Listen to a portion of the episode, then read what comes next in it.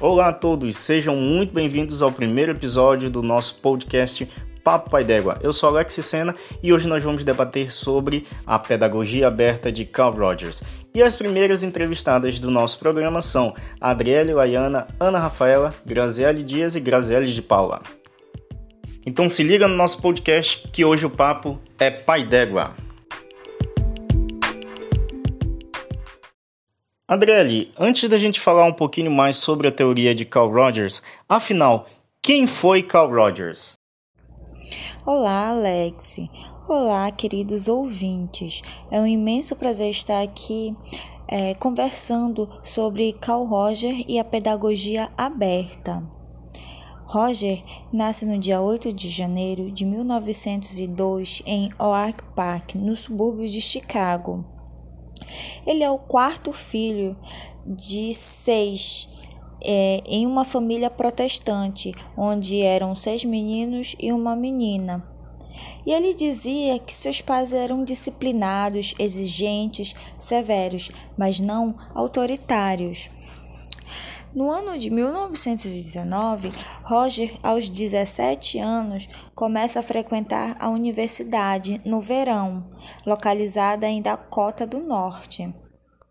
Mas somente no outono ele ingressa na Universidade de Wisconsin com o desejo de formar-se é, em agronomia. Porém, ele conhece as alegrias da camaradagem no movimento religioso protestante durante o seu segundo ano de estudo e decide abandonar agronomia e dedicar-se à história para poder se tornar pastor. É, ao voltar de uma de suas peregrinações, é, Roger faz um curso por correspondência na Universidade de Wisconsin, em que é apresentado a psicologia de William James. Roger relata que não foi o que foi um primeiro contato com a psicologia sem maiores repercussões. Porém, seus pais não aprovavam a sua opção em estudar história. Mesmo assim, ele seguiu sua vontade e em 1924 ele se forma em história. Em agosto do mesmo ano, ele se casa com uma amiga de infância da cidade onde nasceu, que é Oak Park, a Ellen Elliott, e muda-se com a sua esposa para Nova York. Já na escola de pedagogia, Roger conhece William Kilpatrick, que lhe mostra grande parte da cultura ocidental, e a Leta, que revela todo o caminho da psicologia clínica, e nasce o desejo de tornar-se psicoterapeuta e psicopedagogo aos 24 anos. Em 1927, torna-se mestre em artes. Em 31, ele publica sua tese de doutorado. Se torna pai, se prepara para viver prime as primeiras atividades profissionais. Professor e pesquisador. É, Roger começa sua vida profissional em Rochester, Nova York.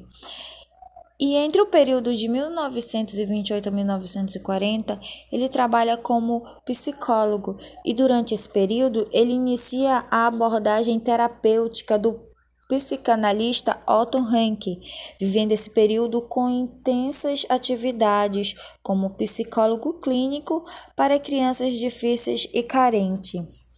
Enfim, Carl Roger publica diversas obras.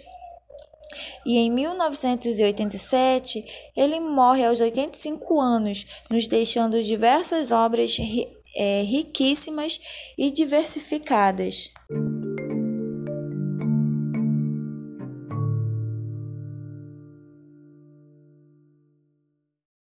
Muito bem, Andrelli. A história do nosso autor parece bastante interessante. Então vamos à próxima. Ana Rafaela, você pode nos falar um pouquinho mais sobre quais foram as reais contribuições teóricas de Carl Rogers?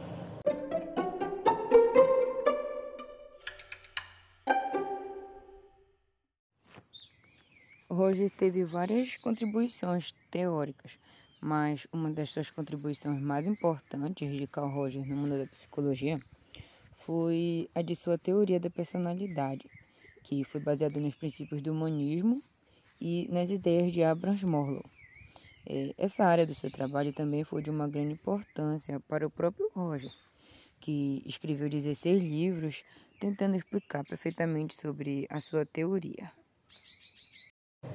Excelente, Ana. Muito obrigado pela sua contribuição. Graziele de Paula, qual a relação entre a psicoterapia e o ensino como fundamentos da teoria rogeriana? Para Rogers, a psicoterapia e o ensino apresentam relações estreitas, sendo diferentes em certos aspectos. Suas ideias para a educação são uma extensão da teoria que ele desenvolveu como psicólogo, na sua ideia de ensino, o papel do professor se assemelha ao do terapeuta e o do aluno ao do cliente. Quer dizer que a tarefa do professor é facilitar o aprendizado, que o aluno conduz a seu modo. Para o pensamento rogeriano, se tornar uma pessoa saudável é basicamente uma questão de ouvir a si mesmo e satisfazer os próprios desejos ou interesses.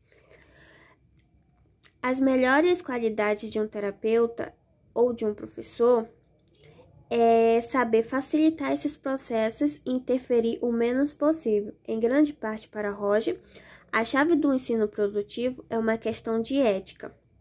No campo da educação, Carl Rogers se preocupou em definir práticas e ele, e ele, chegou a afirmar que os resultados do ensino ou não têm importância ou são perniciosos. Ele acreditava ser impossível comunicar diretamente a outra pessoa o conhecimento que realmente importa e que ele definiu como a verdade que foi captada e assimilada pela experiência pessoal.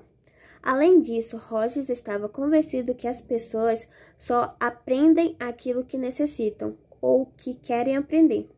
Embora anticonvencional, a pedagogia rogeriana não significa abandonar os alunos a si mesmo, mas dá apoio para os que caminhem sozinho. Muito bem, Graziele, obrigado pela sua contribuição. Tenho certeza que deu para sanar muitas dúvidas dos nossos ouvintes. E se você está curtindo o nosso podcast, continue ligado. que agora nós temos a Graziele Dias, que vai falar sobre, afinal, o que é a pedagogia aberta tão discutida pelo nosso autor de hoje.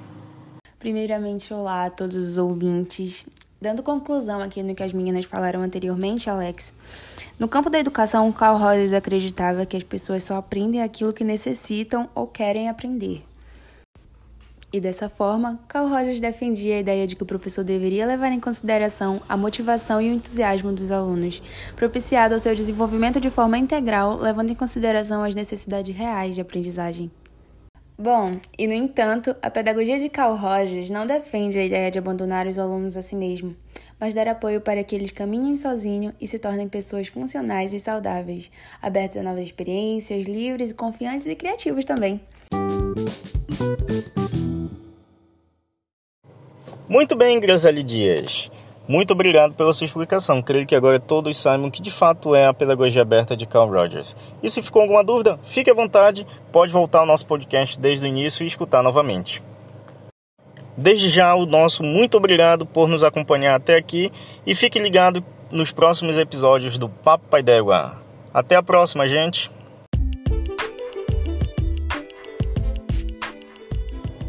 Desde já o nosso muito obrigado por acompanhar o nosso podcast até aqui. Se você curtiu, se você tem alguma crítica, alguma sugestão, deixe o seu comentário. Nos encontramos no próximo episódio do podcast Papo Pai d'Égua. Até mais, pessoal!